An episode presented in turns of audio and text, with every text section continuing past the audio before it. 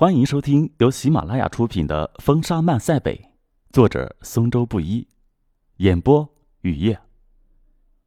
第一部《血色黎明》第三集。作为解放后基层民主政权的标志，柴火篮子村也成立了村公所。由于村里老刘家户门大，选举出刘万春当了村长，几位村干部也大多姓刘。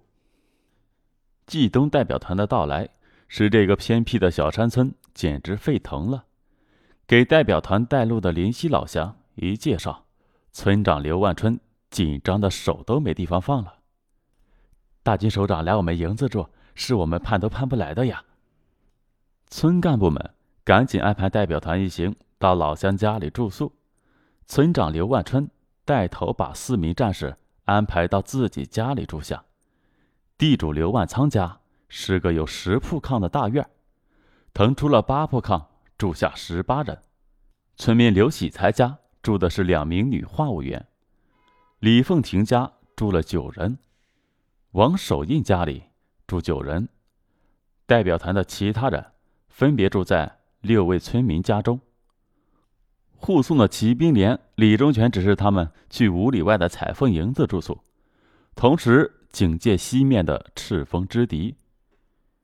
由于代表团在军区领取了五百两金条，被缴获的烟土等物资都用特制的驼子驮在马上。这七匹马和几名警卫班战士都被安置在地主刘万仓的大院里。后来土匪们从村民口中得知了这一情况，疯狂般的想抢夺这些物资。所以，刘万仓大院的战斗也最为残酷和激烈。在匪徒们的包围圈里，警卫班的九名战士成为对抗匪徒袭击的主力军。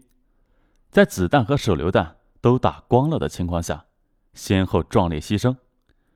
十二名党代会代表和他们各自的警卫员在浴血作战中，仅凭短枪扼守大门和围墙，在做着最后的抵抗。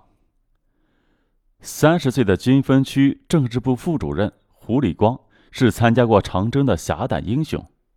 当他看到几名没佩戴武器的干部被匪徒们俘获，立即冲出院门营救。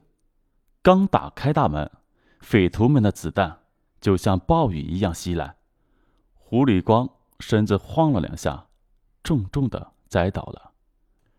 在另一个院子里，冀东行署财政厅长王克如。和地委宣传部长季光在匪徒们扒开屋顶向屋子里投掷火把和手榴弹的时候，敌人的枪口也从窗口伸了进来。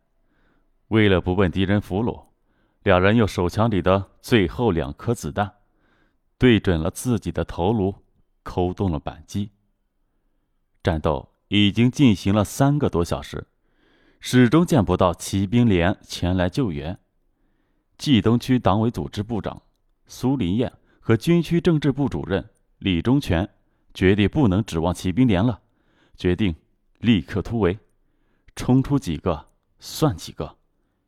经过商议，李忠全命令几个警卫员把五十多根金条分别藏在身上，绝不能落在敌人手里。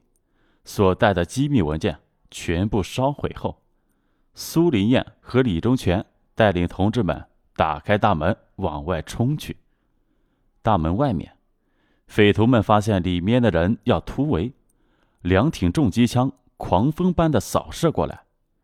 最前面的苏林燕刚往东一转身，一串罪恶的打在他的胸前，身子往墙上一斜，顺势倒了下去。军分区副主任王平民双腿被机枪打断，他的警卫员。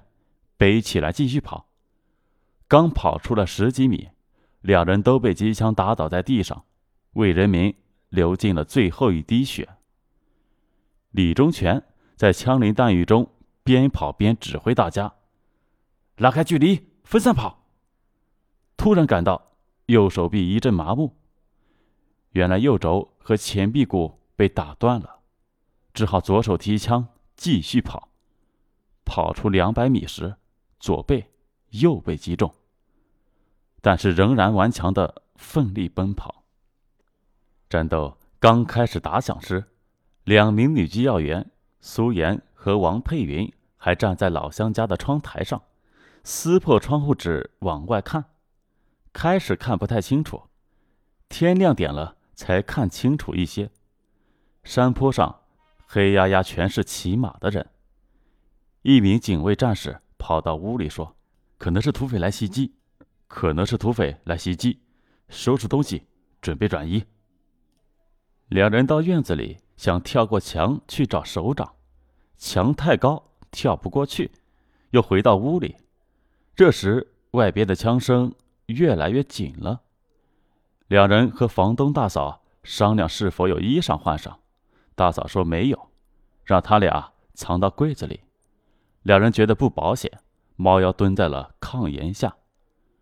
这时院墙外又有敌人露头，并向院子里打枪。苏妍跑到灶坑边，把密码本扔进灶里，用火点着了，又把介绍信和钢笔埋在灶炕下。因为没有武器，两人眼看着十多个土匪进了院子，大喊：“屋里有人吗？赶快出来！缴枪不杀，不出来就扔手榴弹了！”喊了半天不见动静，屋门被踹开了。匪徒们看到他俩穿着军服。年纪在十八九岁上下，像是电台的话务员，就要他俩交出电台，并翻箱倒柜的找了起来。结果在屋子里什么也没搜出来。气急败坏的土匪们用枪把他俩押到村子西头看管起来，准备带到赤峰去领赏。战斗从早晨五点多钟开始，一直打到八点多。代表团的勇士们。坚持战斗了三个多小时，在敌人逐个院子的围攻中，打得最激烈的有三个院子。第一个发生激战的院子是村子西头的李凤亭大院。这个院子住了九名干部战士。起床后，苏林燕等四名同志去刘万仓大院同李忠全他们商量工作，只剩下五名同志被敌人包围在院子里。这个院子。土墙比较矮，不易隐蔽。战斗打响后，警卫员李云清和李守善将包括房东一家之内的所有人员集中到三间正房里聚首。五位勇士沉着射击，弹弹命中，打得土匪们哭爹喊娘，不敢轻举妄动。为了闯进院子，土匪们用枪逼着几个老百姓做挡箭牌，猫着腰跟在后面。一步步的进到院子里来了，院子里的马匹和粮食被敌人全部抢走，几个老百姓也趁机逃走了。匪徒们在白金辉的指挥下，搬来梯子上了房顶，准备刨开房顶。警卫员李云清机敏的朝着掉土的地方开了几枪，吓得敌人连滚带爬的摔了下去。白金辉又命令土匪们刨墙，一时。又无法刨开，见抓活的不行，又命令往屋里扔手榴弹。面对穷凶极恶的敌人，在牺牲了两名战士的情况下，三位勇士捡起扔进屋里的手榴弹，扔向土匪群里，并趁机向外面突围。